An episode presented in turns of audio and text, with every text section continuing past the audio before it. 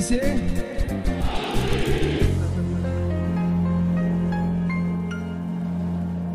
Bonjour à tous, bienvenue dans ce premier numéro du podcast We Are Parisians. On est très très très heureux de vous retrouver pour lancer ce nouveau projet en 2021.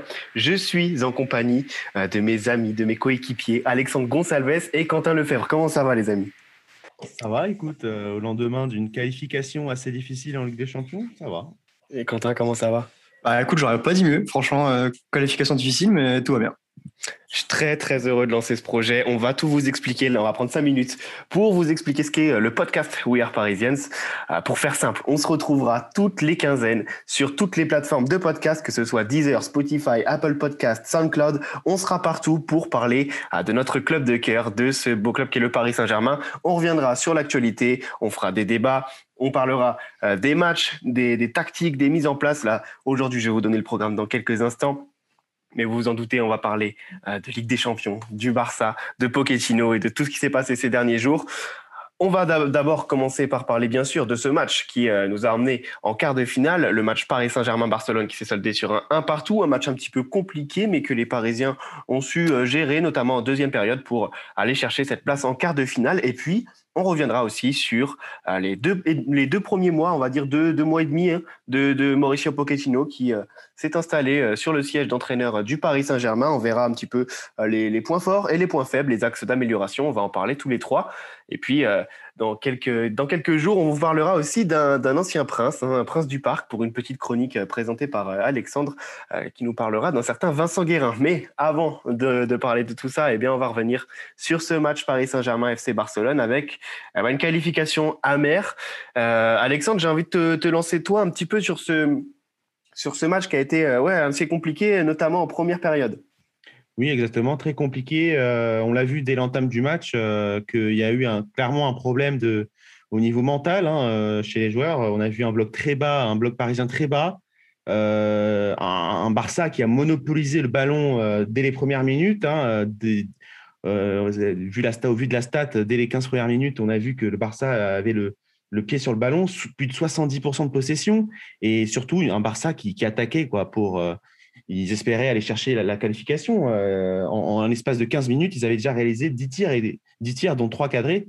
Donc, euh, on a vu quand même un, comment dire, un PSG euh, pas à l'aise.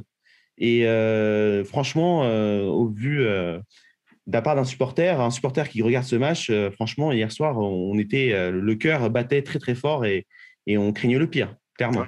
Et le, le cœur a, a, dû battre aussi beaucoup pour, euh, pour les latéraux qui, euh, qui ont vécu une partie euh, assez compliquée. J'ai l'impression que c'était un petit peu l'image du match, Quentin. Hein.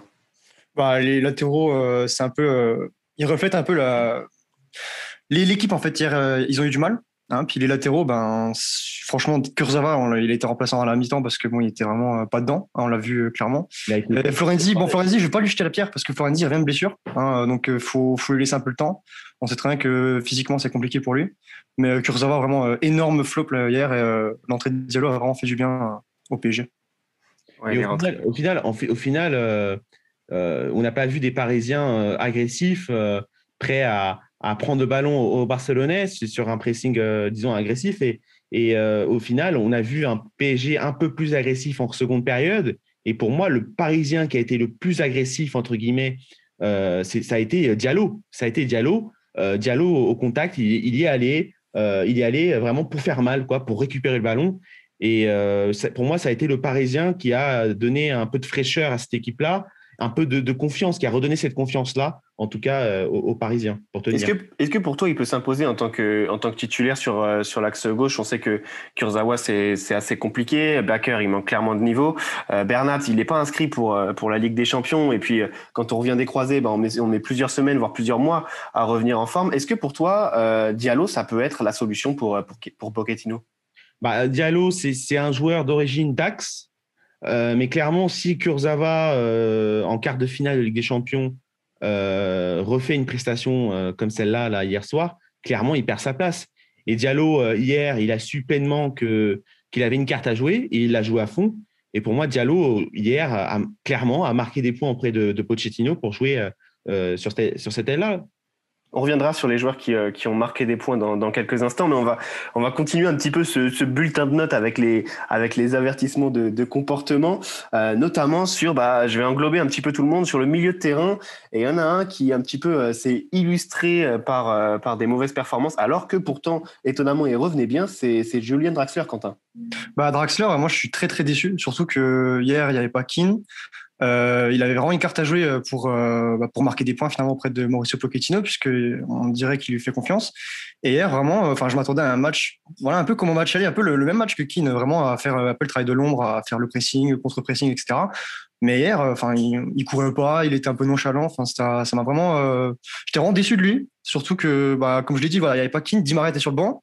Il avait vraiment une vraie carte à jouer. Je sais pas ce que, ce que vous en pensez vous, mais moi, très très déçu de, Draxler hier. Bah, si, on compare par rapport au match aller, clairement, Moïse hier a, manqué parce que quand on voit la prestation de Moïse déjà offensivement et défensivement, défensivement, Moïse faisait le travail. Euh, il faisait euh, du, coup le, pressing et aujourd'hui, hier, pardon, euh, Draxler, on l'a pas vu. Draxler a été transparent offensivement et sur les phases aussi défensives. Et, clairement, j'ai des doutes sur, sur, sur Draxler. Déjà que lui, euh, avait perdu des points avec son, son compatriote Thomas Tuchel, avec le prédécesseur de, Mauricio Pochettino. Et là, franchement, j'ai des doutes. Et quand je vois ce matin, euh, aujourd'hui, des, des, des, des, informations, notamment de l'équipe, qui dit comme quoi Pochettino voudrait bien le garder, mais Coco, ce n'est pas sur les matchs de Ligue 1, c'est sur les matchs de Ligue des Champions qu'on a besoin de, de joueurs qui, qui, qui, fassent la différence. Et hier, Draxler n'a pas été là, n'a pas été là. Évidemment, il n'y a pas que lui hier, c'est collectif. Hier, c'est clairement c'est collectif. Mais Draxler, euh, franchement, euh, rien que sur l'envie, en fait, sur l'envie, hier, il aurait dû montrer des choses. C'est exactement ça que je l'en veux, moi. Je ne m'attendais pas à ce qu'il fasse non plus un match, tu vois. Il marque un doublé, un triplé quand même un peu match aller, tu vois. Mais dans l'envie, comme tu dis, on l'a pas vu. Et c'est vraiment le minimum qu'il pouvait donner finalement. Et il l'a même pas donné. Enfin, moi, je suis, comme je disais, vraiment très très déçu de, de lui hein, hier. Et c'était pas le seul au milieu de terrain euh, à s'être illustré par, euh, par, des, par, des, par des tacles ratés, par des replis défensifs un peu hasardeux.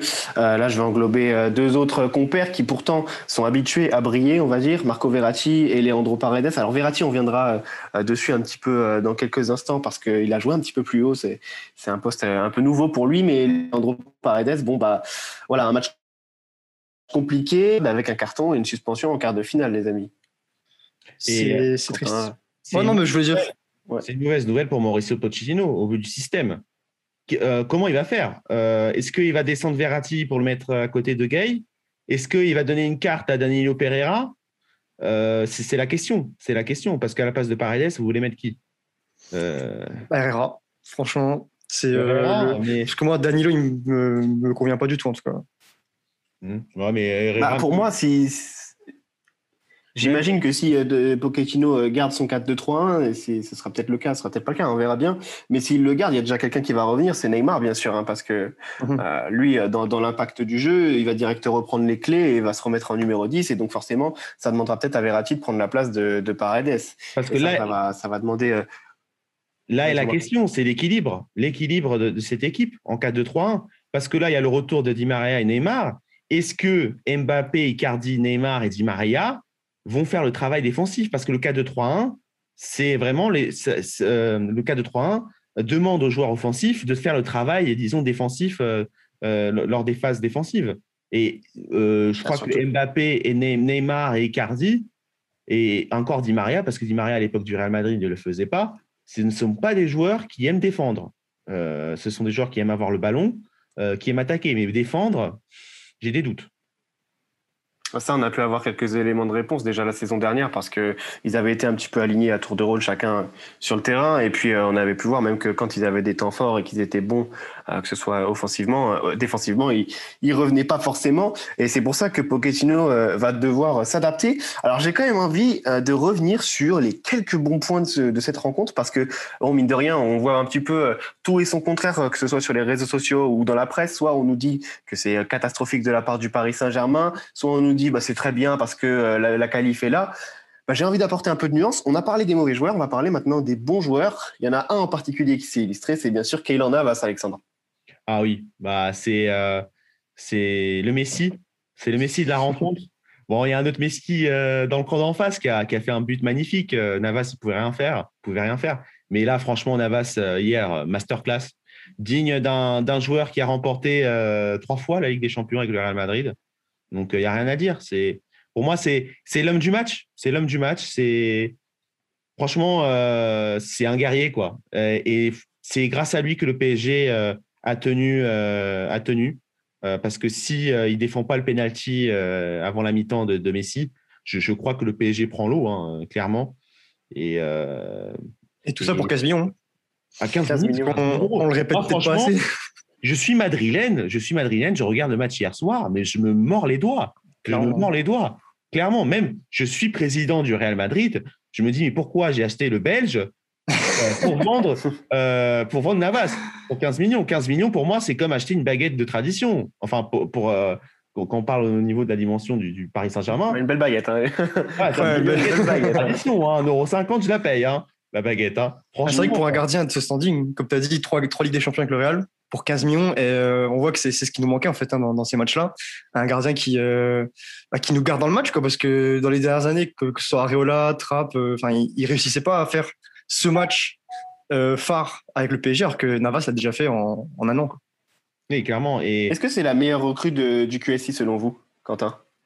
Quentin Navas. Franchement, donc de, ouais, c'est compliqué, mais c'est une des meilleures recrues. Franchement, ouais, c'est clairement une des meilleures recrues juste comme j'ai dit, en termes de standing, en termes de standing, on a quelqu'un quand même qui va dans le vestiaire, qui a quand même beaucoup de poids. Et euh, dans des matchs importants comme hier, tu vois, comme au début du match, c'était un peu tendu. il y avait encore ce fameux démon de la remontada, etc. Lui, je pense qu'il peut vraiment apporter cette, euh, bah, ce calme et pour, euh, pour aider l'équipe à justement garder le, rester dans le match, quoi, garder la tête hors de l'eau.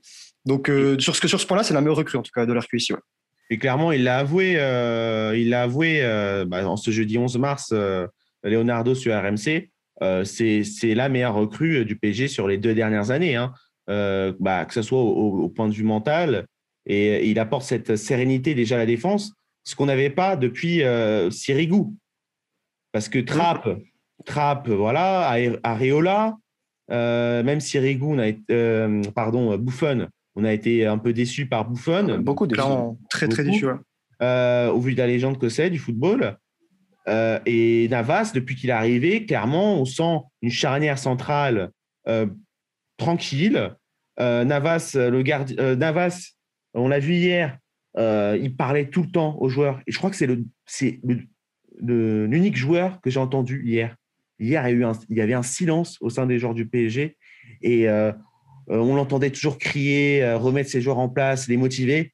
Et bah, franchement, c'est ce, ce joueur-là hier, il m'a, il m'a donné euh, un, beau cadeau, quoi, Et le, petit plus, c'est en conférence de presse, son petit euh, message pour euh, Rico. Juste des trucs comme ça, je trouve, c'est, ça montre, tu vois, que le groupe, il, est, il, vit bien, quoi, finalement. Le groupe vit bien, bien sûr que le groupe vit bien, mais hier, clairement, ça a été un, un, problème mental chez les joueurs, de préparation mentale. Pas, c'est pas, en fait, c'est pas un problème tactique ou technique des joueurs, c'est un problème mental. Parce que le problème, c'est quand on n'a pas le mental, ça répercute sur la, tactique et la technique. Et clairement, hier, on l'a vu, on l'a vu. Euh, et, Pochettino, euh, hier, quand on le voit, Pochettino euh, faire les 100 pas lors de la première mi-temps et crier, on, a vu clairement que Pochettino n'avait pas demandé ça aux joueurs. Pochettino mhm. avait demandé. rapide, Rapidement, euh, un mot, un mot aussi sur euh, sur les deux coéquipiers qui sont en face de, Navas, euh, Marquinhos et Kimpembe. C'est un petit peu le, le, phare dans la tempête avec Navas. Ils se sont plutôt bien illustrés. Alors c'est assez dommage, on va dire qu'ils aient eu besoin de temps s'illustrer, mais finalement sur le terrain, ça a été pas mal à l'image de Marquinhos et de son super tacle. Oui, ouais, clairement. Bah, et bah, Marquinhos. Non, vas-y, vas-y. C'est surtout, c'est moi en tête, en tête, c'est cette action de Messi qui est en surface de réparation. Je crois que c'est en seconde période où Messi est vraiment en face de Navas et tu as Marquinhos et Kimpembe qui font euh, qui se mettent devant lui, euh, qui taclent euh, vraiment, il, laisse corps et âme quoi. C'est, pour moi, c'est l'image de la rencontre. On voit les trois hommes du PSG qui tiennent la baraque. Mmh, c'est ça. Un mot rapidement avant de passer à, la deuxième partie de l'émission sur, sur les remplaçants. Moi, j'avais l'impression qu'ils, étaient plutôt en jambes, hein, que ce soit Danilo Pereira, on l'a dit tout à l'heure, Abdou Diallo et puis Di Maria qui revient de blessure, ça a été, ça a été plutôt pas mal, euh, Quentin. euh, Di Maria, que pour rebondir sur le dernier que tu as cité, Di Maria, franchement, je m'attendais à quand même un peu mieux. malheureusement, bon, il est rentré en cours de match, c'est un peu compliqué, mais bon, que dire de Abdou Diallo? Franchement, Diallo hier, euh, magnifique surprise. Franchement, j'entendais pas une performance euh, euh, bah, à ce niveau-là, quoi, de sa part. Et il est rentré, enfin, dès, ses premiers, dès ses premiers ballons joués, ses premières interventions, tout était hyper, hyper bien carré, on va dire. Et franchement, super match de Diallo. Et je me demande vraiment s'il peut pas prétendre une place de titulaire hein, dans, dans l'absolu, parce que Kurzawa, c'est de plus en plus décevant. Et bah, Bernat est encore blessé, donc pourquoi pas Diallo titulaire? Et euh, Alex, on sait que tu suis euh, de près notamment la, sélection portugaise. Euh, qu'est-ce que tu as pensé de la rentrée de, Danilo Pereira? Bah, Danilo Pereira, disons, avec la sélection portugaise, c'est un joueur, bah, un joueur de transition. Hein. On sait comment Fernando Santos joue. c'est un joueur qui, qui s'impose physiquement au milieu de terrain, qui garde bien le ballon. donc, clairement, Pochettino, hier, le, le, fait, le fait entrer pour, disons, garder ce ballon au milieu de terrain et, et voir peut-être avoir une occasion avec Mbappé. Hein. Mais euh, franchement, euh, je pense qu'on est sévère avec lui parce que ce n'est pas évident de, passer, de passer euh, du, Portugal à un pays comme la France. Parce que en soi, Danilo Pereira n'a jamais quitté le Portugal. Il a toujours été à, Porto. il a eu, disons, sa dernière saison, sa dernière bonne saison avec Porto, ça a été la saison 2018-2019. Ça a été il y a deux, saisons là où vraiment il a été bon. Et après, il a eu une blessure assez, euh, assez disons, handicapante euh, euh, au niveau de la jambe droite, qui l'a éloigné assez longtemps des terrains. Et, il a eu du mal à revenir avec Porto. Et, et, là, je pense que là, il y a un problème. On doit lui, lui laisser un peu de temps, je pense, à Danilo de s'adapter encore.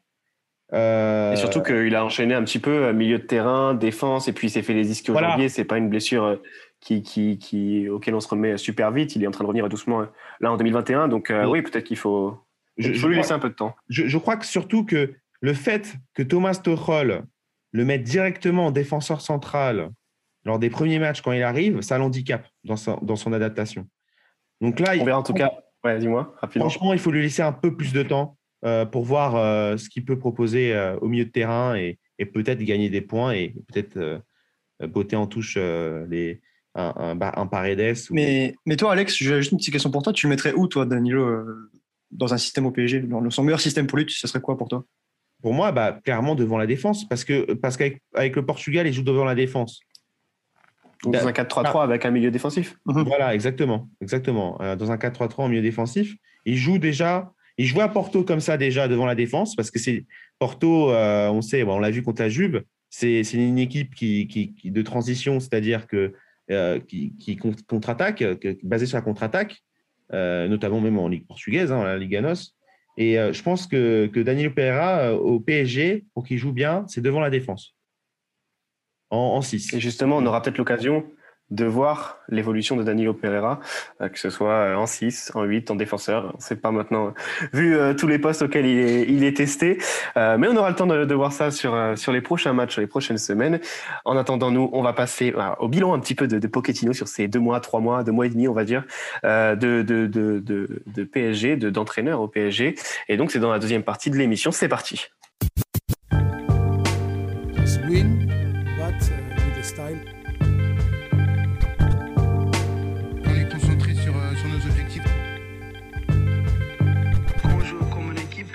Des belles choses. Oui, des belles choses et on en a vu des belles et un petit peu des moins belles sur ces sur ces premières euh, semaines de Mauricio Pochettino euh, au Paris Saint-Germain parce que voilà bon il y a un bilan qui est assez euh, assez satisfaisant hein, 12 victoires, 2 nuls et 2 défaites toutes compétitions confondues. Les deux nuls c'est face au FC Barcelone face et face à Saint-Étienne pour son premier match le 0-0 et puis le deuxième enfin les deux défaites c'est Lorient et Monaco euh, la première question que j'ai envie de vous poser, je vais, je vais la poser euh, à toi, euh, Quentin. Est-ce que tu sors une composition particulière, genre un style de jeu, on va dire, si tu devais faire un 11 type de Pochettino, est-ce que tu pourrais l'établir aujourd'hui? Un 11 type avec des joueurs, du coup, tu me demandes genre, Ouais, si tu devais dire le 11 type de Pochettino, si est-ce que tu pourrais me le, me le donner? Bah, bon, bah déjà, mon Arras, hein, bien sûr, dans les cages. Après, en défense, il a pas mal, euh, il a fait beaucoup de, tests, on va dire, euh, notamment dans les, latéraux. pour, à l'heure d'aujourd'hui, je pense quand même c'est quand même Kurzawa qui est, qui est devant Diallo malheureusement, mais ça pourrait vite changer. Après en défense centrale, bon ça change pas Kim Pembe Marquinhos. Et donc à droite Florenzi, c'est au milieu. Après l'inconnu pour moi c'est au milieu vraiment, comme depuis très très longtemps au PSG. à part Verratti qui est vraiment indéboulonnable, on sait jamais un peu comment alimenter le milieu avec Verratti. Alors déjà bon ben, en 4-2-3-1 ou en 4-3-3, c'est déjà la, grosse question. Euh, mais pour moi, aujourd'hui, j'ai l'impression que c'est Paredes quand même qui est, devant dans la, hiérarchie. Et euh, avec un peu un Danilo, Herrera, un peu en rotation à 50-50. Et en attaque, ben, ça bouge pas. Hein. Neymar, Di Maria, Mbappé euh, et Icardi. Mais j'ai quand même l'intime conviction que Keane peut, peut vraiment tirer son épingle du jeu au PSG et peut vraiment prétendre une place de titulaire dans un futur très proche. Il, y a plusieurs, euh, il y a plusieurs éléments qui sortent. Moi, j'ai l'impression plutôt qu'on voit des, des éléments forts et pas plutôt voilà, le 11 type comme on pouvait le voir euh, au bout d'un certain temps, euh, par exemple avec, avec Laurent Blanc, etc. J'ai l'impression qu'on a plus des noms, t'en parlais, Moeskin, Verratti, Paredes, qu'il qu'il essaie de faire progresser. On, reviendra sur lui dans quelques instants. on a plus des éléments comme ça qui sortent, mais pas vraiment un, un style de jeu et un 11 type, j'ai l'impression. Euh, parfois c'est en 4-2-3-1, parfois c'est dans une espèce de 4-2-2-2 avec euh, deux buteurs et des MOC un petit peu à mi-chemin entre les ailiers et euh, le milieu de terrain. C'est un petit peu particulier. Alex, est-ce que toi tu es, satisfait de ces premières semaines de Pochettino au PSG bah, Toujours dans le doute, toujours dans le, dans, dans, le, surtout au milieu de terrain. Hein. C'est le milieu de terrain qui me fait douter. Parce qu'après, à gauche, défenseur gauche, on sait pertinemment que ça se trouve en fin de saison, le PSG va devoir chercher un, défenseur gauche. Mais c'est surtout au milieu de terrain euh, que j'ai des doutes parce que Verratti en 10, enfin en faux 10, 10. Euh, là, franchement, euh, quand, on, quand, on, voit le match d'hier, on toi, c'est pas une solution perdu. On le sent un peu perdu et c'est pas un, un 10 pour moi, c'est un joueur qui est capable de tenir l'équipe. Et hier, Verratti n'a pas tenu l'équipe. Moi, moi j'ai des doutes sur Franchement, et au, vu des matchs précédents, depuis euh, l'arrivée de Pochettino, moi, le, poste qui, doit, auquel il doit travailler, c'est le, poste de 10, même si Neymar va revenir dedans. Euh, je pense que Neymar va, le mettre en 10. Mais euh, Verratti en 10, moi, pour moi, ça ne marche pas quand, Neymar est, absent.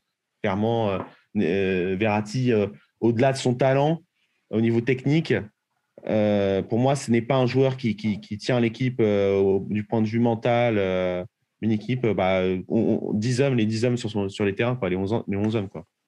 On a plusieurs joueurs qui, qui, mine de rien, reviennent, alors que ce soit parce qu'ils ils étaient blessés ou parce que voilà, sont tout simplement en forme. moi, j'ai l'impression quand même que Pochettino a, parler avec certains joueurs et qui essaye, il essaye de les remettre euh, en forme. J'ai noté un petit peu euh, Paredes que je trouve beaucoup plus calme euh, par rapport à son début de saison avec le match qu'on a tous en tête face à Marseille où il rentre uniquement pour pour se battre. Là, je, le trouve beaucoup plus calme en, 2021. Est-ce que c'est est-ce que Pochettino qui lui a parlé peut-être bien? Icardi mine de rien revient aussi. Hein. il a il a eu une bonne période compliquée et puis là en 2000 en 2021, c'est rentré, en tout cas en, janvier-février, était assez intéressante. Il faut qu'il continue euh, comme ça. Et puis, il y a l'inconnu, comme euh, on parlait tout à l'heure, de Julian Draxler, qui euh, bah, a fait des, performances assez satisfaisantes, mine de rien.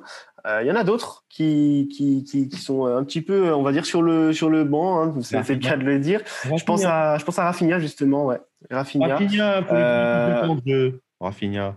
Tu, tu, tu, lui donnerais plus de temps de jeu, toi? Tu, tu le mettrais où? Ben, Bien sûr. Bah, franchement, faire tourner l'effectif et, lui donner des opportunités. Parce que quand on voit du coup, du coup Verratti, en fait, franchement, je vais vous dire une chose. Des fois, foutre sur le banc, désolé pour, pour le mot employé, mais des joueurs comme Verratti ou même Paredes, pour mettre Rafinha à la place, et eh ben, ça fait du bien, ces joueurs-là.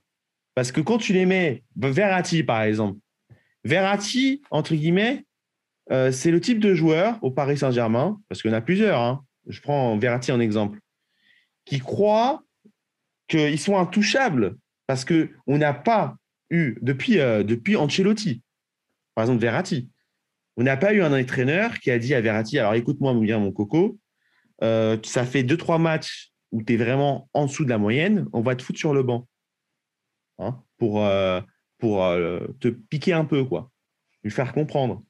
Et franchement, c'est là qu'un joueur comme Rafinha peut faire du bien. Par exemple, là, Verratti hier, quand on voit la prestation de Verratti hier, moi, pour moi, Rafinha, je le mets. Hein. Rafinha, je le mets un peu plus tôt. Hein. Moi, à l'heure, à l'heure, à l'heure jeu, au retour des vestiaires, je mets Rafinha à la place de Verratti, clairement. Et surtout que Verratti, tu as tout le temps de prendre un deuxième jaune. non? Bah, bien sûr. Après, on va pas tomber sur Pochettino. J'allais vous dire, bon, euh, j'étais comme tout le monde assez étonné de pas trop le voir en début d'année, mais euh, j'avais tiré personnellement la conclusion qu'il était malade, il avait enchaîné euh, un mois entier sans, terrain, sans entraînement mm. ni rien, que ce soit avec ses blessures, avec la trêve hivernale, et, et on sait que bah, ça peut être compliqué pour certains joueurs, et je pense qu'il en a fait partie. C'est la seule solution hein, que, que, que j'ai trouvée pour expliquer son, son absence des terrains. Euh, c'est ce que Pochettino a donné aussi comme explication en conférence de presse.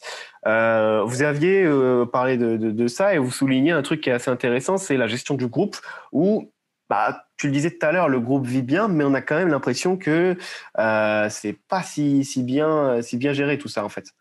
Je mm. je sais pas ce que tu en penses, mais c'est un peu, ouais, c'est un peu au ralenti en fait. Bah, pour le, cas de Rafinha, c'est clair que c'est pas très très bien géré. Après, bah, c'est sûr qu'il a peut-être des problèmes physiques, il a peut-être un peu de mal à, revenir à 100%. Mais euh, moi, je suis totalement d'accord avec toi, Alex. Hier, j'aurais bien fait rentrer à la place de Verratti et beaucoup plus tôt. Euh, parce que plusieurs fois, je voyais Verratti arracher des maillots, machin. Pour, je me suis dit, si se prend un jaune, il sera pas là dans un possible quart de finale, donc ça va être assez. dit qu'on n'a pas Paredes. Ah oui. En plus, en plus, déjà, déjà que Paredes ne sera pas là en quart. Et ouais, franchement, pour le cas de Rafinha, en tout cas, c'est pas très très bien géré. Après, pour le reste, je pense qu'il est assez juste. Euh, quand on voit Draxler, bon, il n'a pas autant de temps de jeu que, que peut-être avant, et c'est quelque part mérité. Euh, quand, à, contrario, ben, un mec comme Keane, il a beaucoup plus de temps de jeu. Euh, il a de plus en plus de temps de jeu, et c'est très, très mérité. Donc, je pense que est quand même assez juste dans, son, dans sa répartition de temps de jeu pour la plupart des joueurs. Oui, après, pour, pour, pour revenir un peu derrière avec, avec Di Maria, euh, hier, il rentre à l'heure de jeu, hein, il me semble. Et mhm. je pense que au vu de, de, son retour, on l'a vu un peu à Brest. Bon, Brest, c'est différent. Hein. Brest, c'est pas la même intensité de jeu, même si ça reste un match de Coupe de France. Euh, on, a, on a vu Di Maria revenir en, bonne forme, mais euh, je pense qu'il faut laisser encore un ou deux matchs à André Di Maria pour revenir en forme. Et je pense que d'ici le, le, le, quart de finale aller, d'ici un mois, je pense que Di Maria sera, sera en jambes. Hein.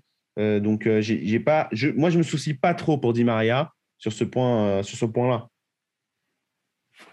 Et justement, il y, a quelque chose qui est assez, assez rare pour le souligner, c'est que, mis à part Keane, qui était de retour à l'entraînement, mais qui n'était pas en forme, en forme physiquement, et Neymar, qui, qui a pas repris un coup, mais qui n'était pas, pareil, suffisamment apte pour, pour prendre part au match. J'enlève bien sûr Bernat, hein, qui lui est quasiment out pendant un, long moment, mais en fait, l'infirmerie est, quasiment vide, hein, mine de rien. Et c'est quelque chose qui est quasiment, qui est quasiment jamais arrivé euh, depuis des mois. après, après ça va être intéressant de voir. Nous ne nous, nous, nous, réjouissons pas trop parce qu'au vu des temps qui courent, euh, notamment avec la crise sanitaire, on peut avoir un cluster au sein du Paris Saint-Germain, comme dans d'autres clubs européens, euh, parce que hein, en début de saison, mon Dieu, un cluster au Paris Saint-Germain, on a, on a battu les joueurs, limite, on était là en train de les des incendies en train de faire un procès aux joueurs alors que euh, le COVID, euh, la Covid, pardon, tout le monde peut la choper. Euh, et la Covid, le problème, mais en fait, le problème auquel tous les clubs européens sont confrontés et du monde, c'est que les joueurs reviennent très affaiblis physiquement et, physiologiquement du Covid. Donc c'est là le problème aussi. c'est pour ça qu'on a vu beaucoup de joueurs très faibles physiquement donc, que ce soit euh, Icardi en début de saison, qui s'est blessé après, Neymar maintenant, euh, c'est là, là, là le point. En fait, le, le, la Covid euh, fragilise les joueurs et, augmente le risque de blessure.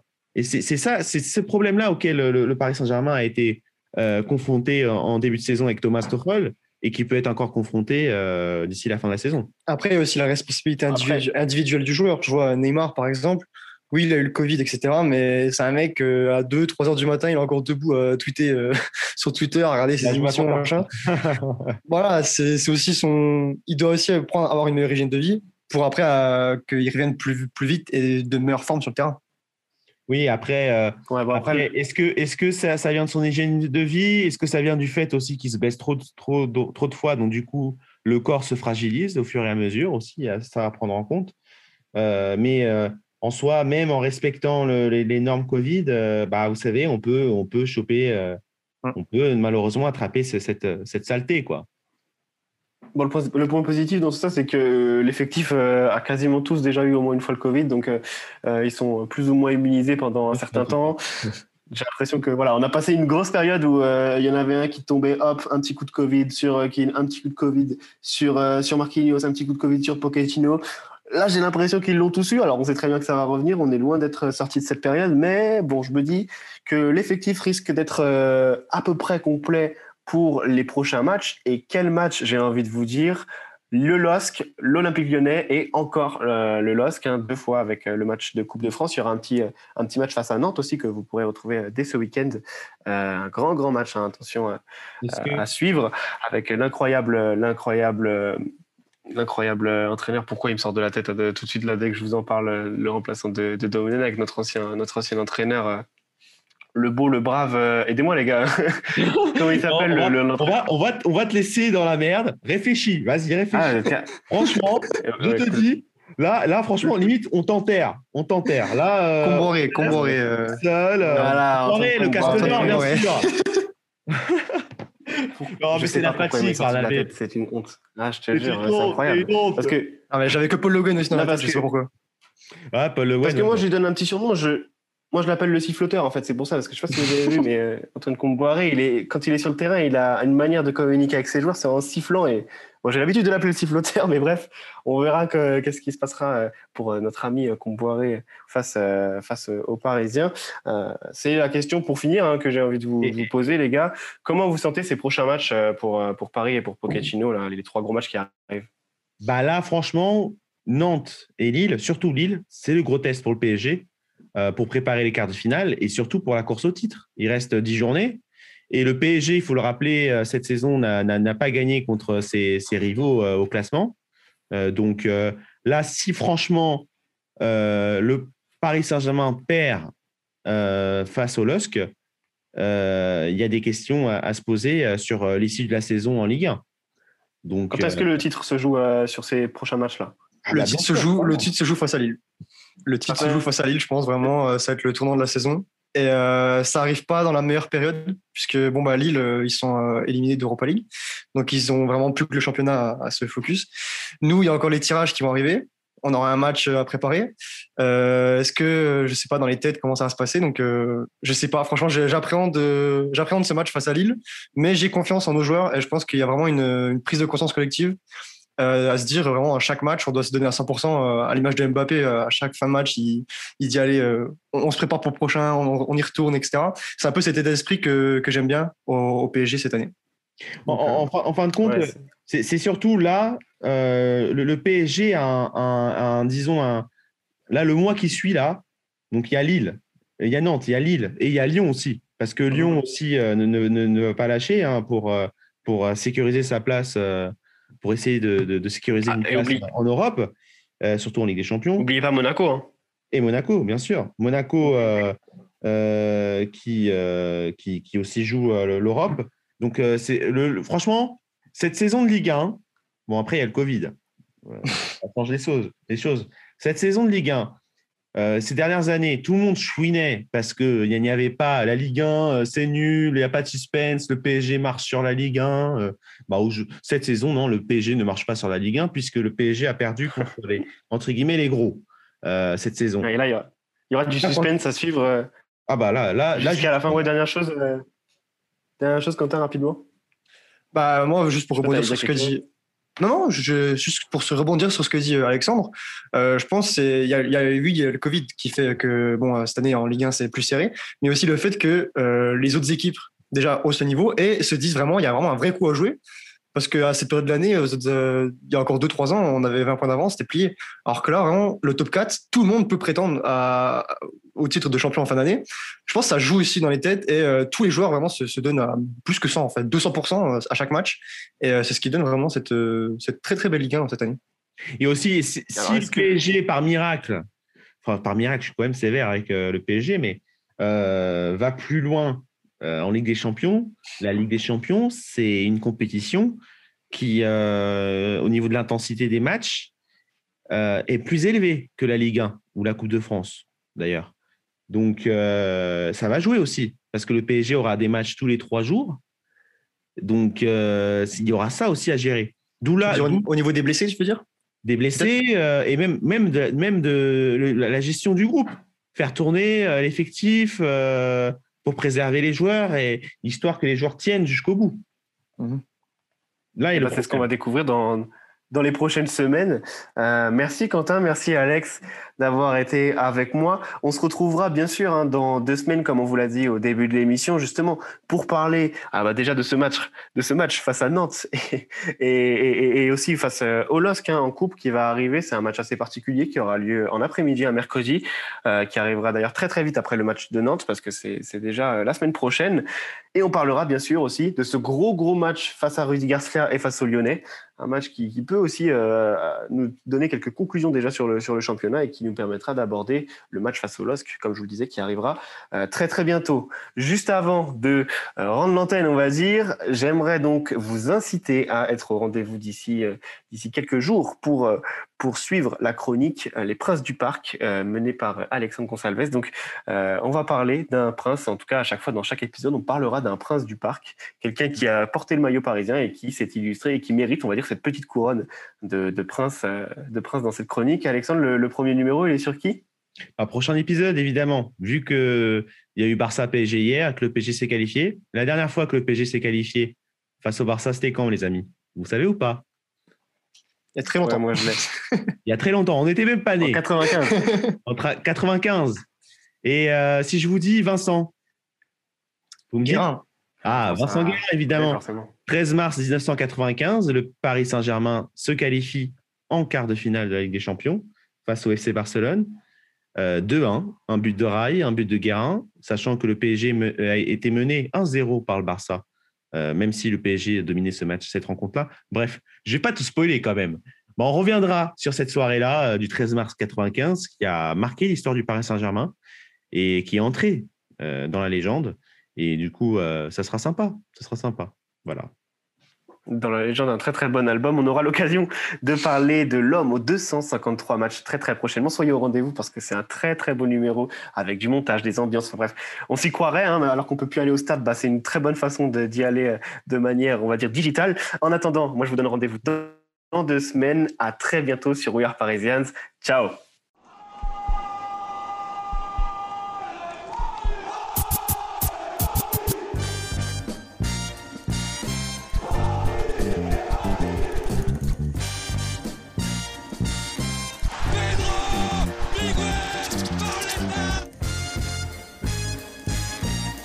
Ici, c'est